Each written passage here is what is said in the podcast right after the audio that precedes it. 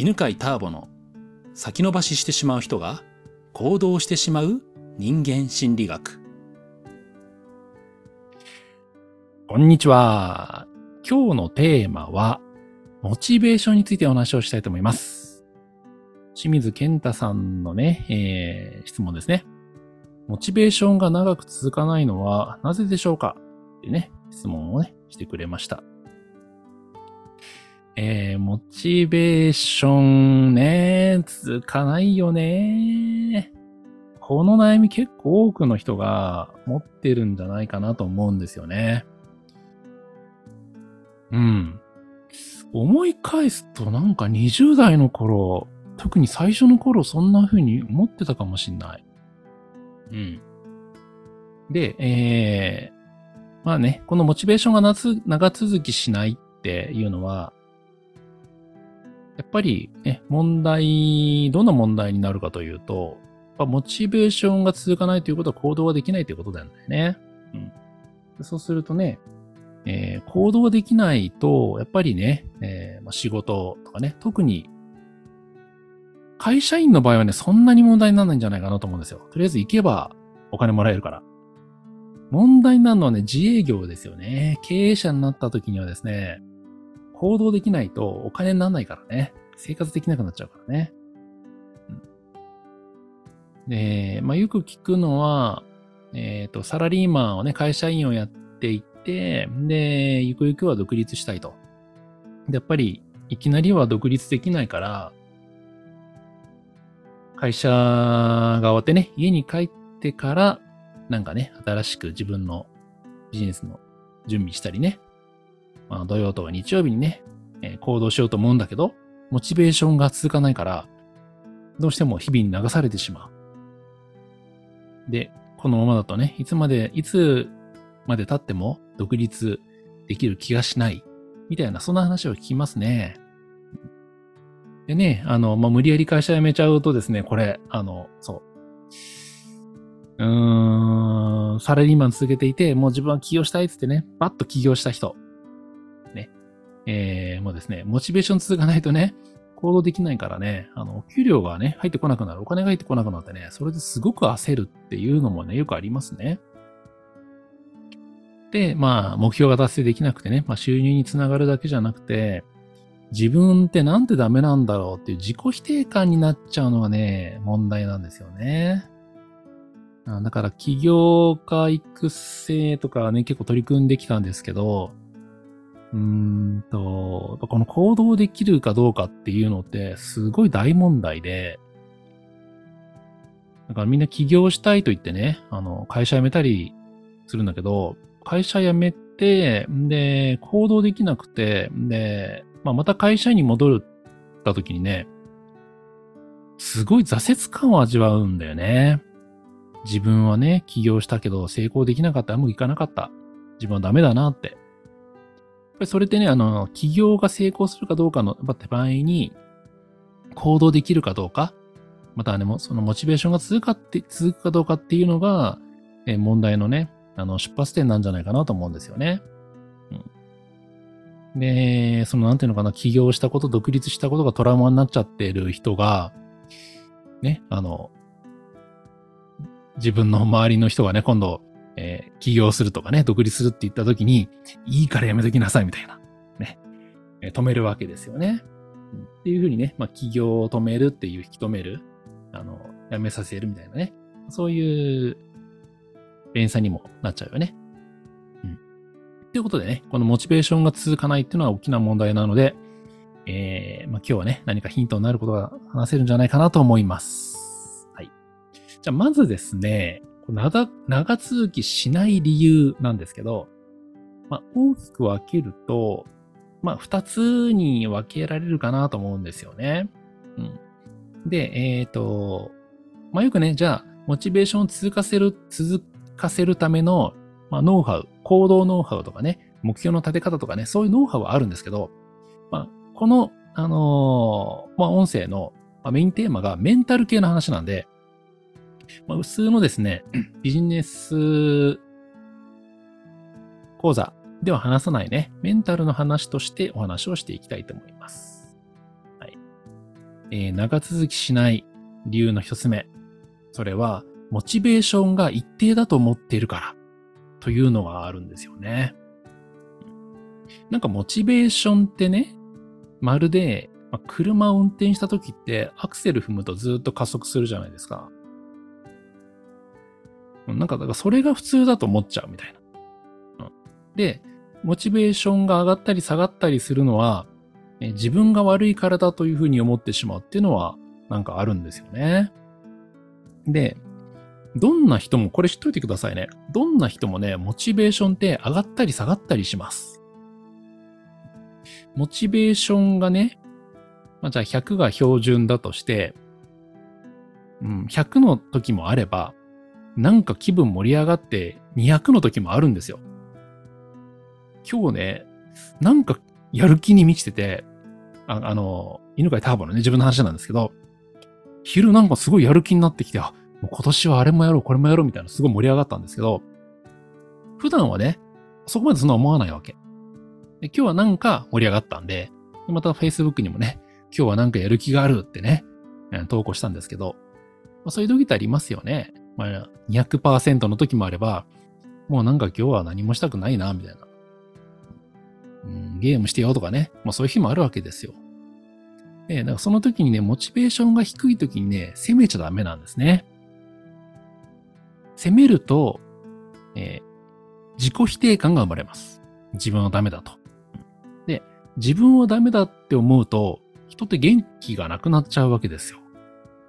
で、余計にモチベーションが下がります。で、この低い時にね、自分はダメだなと思っている時に、モチベーション高めるって難しいよね。大体その時どうするかっていうと、自分はさらにみんないじめちゃうんだよね。こんなね、あの、モチベーション低いままの状態は許されない、みたいな感じで。なんて自分はダメなんだ、畜生っていうね、畜生を出すために自分を責めるんですけど、まあ、それでね、あの、行動できる人もね、一部いますけど、大体その人ね、2割から3割くらいですね。残りのね、8割、7割の人は、さらに凹んで、やっぱり本当に自分はダメだなって凹んでいきます。はい。ね、長続きしない理由の一つ、それはモチベーションが一定だとね、思っているから。ですね。で、二つ目はですね、えーモチベーションをですね、テンションだと思っていて、で、えーまあ、さっきの話につながるんですけど、自分を、えーテンションを上げて、で、行動する場合はですね、燃え尽きるっていうのがね、起きてくるんですよね。モチベーションがね、上がったり下がったりっていうのは、まあ誰でもあります。でも、それ以外に燃え尽きるっていうのがあるんですよね。上がり下がりだけじゃなくてね、燃え尽きちゃう状態っていうのがあります。で、このですね、燃え尽きっていうのは何かというと、えーアドレナリンをね、出して、んで、さっき話した、このままじゃダメだって。ね、自分を奮い立たせる。自分に鞭打つ。お前は何やってんだ？この怠け者ってバシバシ叩いて、ん悔しいっていう怒りのパワーを出して行動した時にテンション上がるんですけど、でも、それはですね、緊急事態の行動のエネルギーなんですよ。恐怖や怒りで行動した時に、すごいね、あの、テンション上がって、やってやるみたいになるんですけど、えー長続きしなくて、必ずですね、あの、ブレーカーが落ちるんですよ。やってやるっていうのは、もうエンジンで言えばね、レッドゾーンね、あの回しちゃいけないゾーンってのがあって、あまりにもね、あのアクセル踏みすぎるとですね、エンジン回転数が上がりすぎるとですね、あの、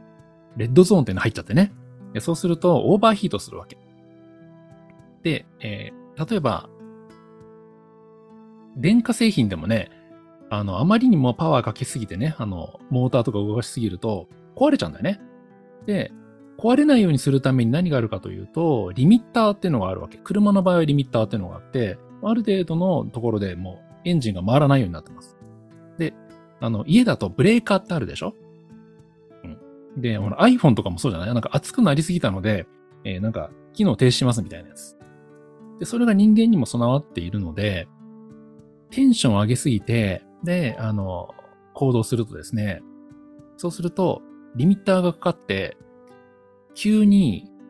やる気がストーンと下がるんですね。これを燃え尽きと言います。はい。じゃあどうしたらいいかなんですけど、えー、まあ、一つ目のやつね、モチベーションが一定だと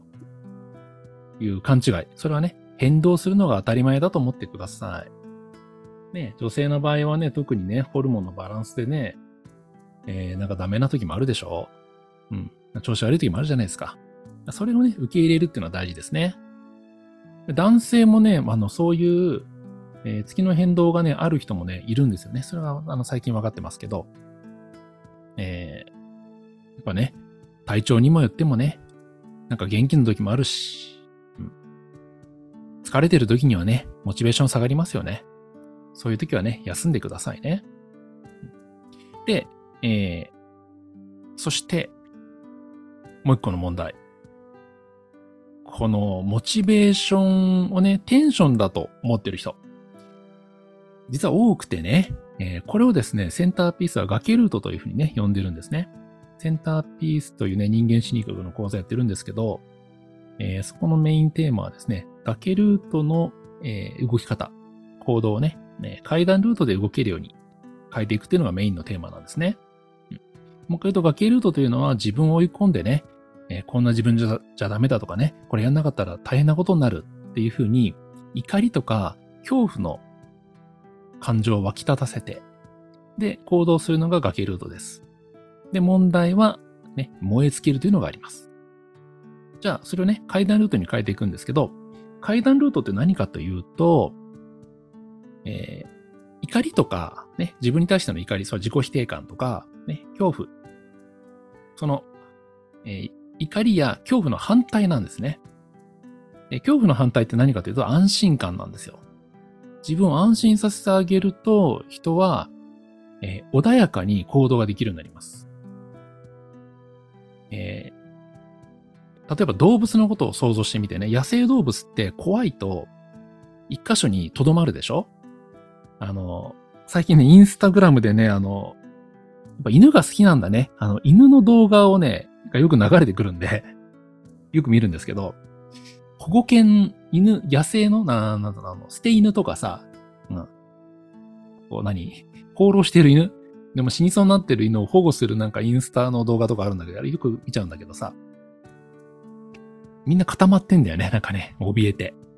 で、それがさ、安心するとどうなるかというと、ね、そのゲージからゆっくり出てきてね、で、部屋の周りを歩いたりするようになるわけ。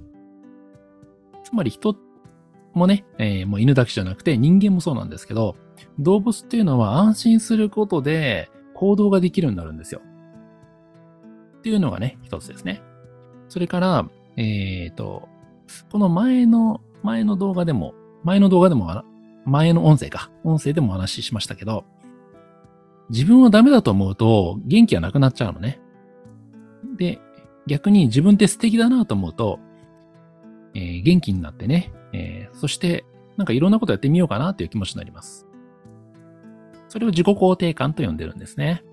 階段ルートというのはね、安心感やね、えー、自分は素敵だなっていう自己肯定感を感じた状態で、で、穏やかなやる気を続かせる状態っていうのをね、えー、そういう心理状態のことを階段ルートと呼んでいます。なので、えー、じゃあまとめますね。えー、モチベーションが長続きしない理由というのはね、えー、それはね、モチベーションが一定だと思っている場合もあるし、それからそのモチベーションをね、テンションとしてね、えー、それを崖ルートと呼んでいます。自分を追い込むことによって行動させている場合にはね、モチベーションが続きませんね。なので、えー、どういうふうにしたらいいかというと、モチベーションはそもそも、ね、上がったり下がったりするんだよと。体調によってね、上がったりも下がったりするっていうのは分かっておくといいですね。えー、自分はダメだと思わない。うん。まあそういうこともあるねって受け入れるといいですね。そして、まあ最終的にはですね、自分を恐怖とかね、えー、自分はダメだという自己否定感でね、動かすのではなく、ね、自分に対してのね、怒りの感情で動かすのではなくて、安心感とかね、自分は素敵だなという自己肯定感。それを感じることによって穏やかに行動できるようになると、モチベーションがね、まあ、大きく上がったり下がったりみたいなね。変動はあるんですけど、なんていうのかな。もうなんかこうジェットコースターみたいなモチベーションのね、悩みからは解放されると思います。はい。ということで、今回は、ね、モチベーションについてお話をしました。また次回お会いしましょう。ありがとうございます。この番組は、犬飼ターボ、ナビゲーター、竹岡義信でお送りしました。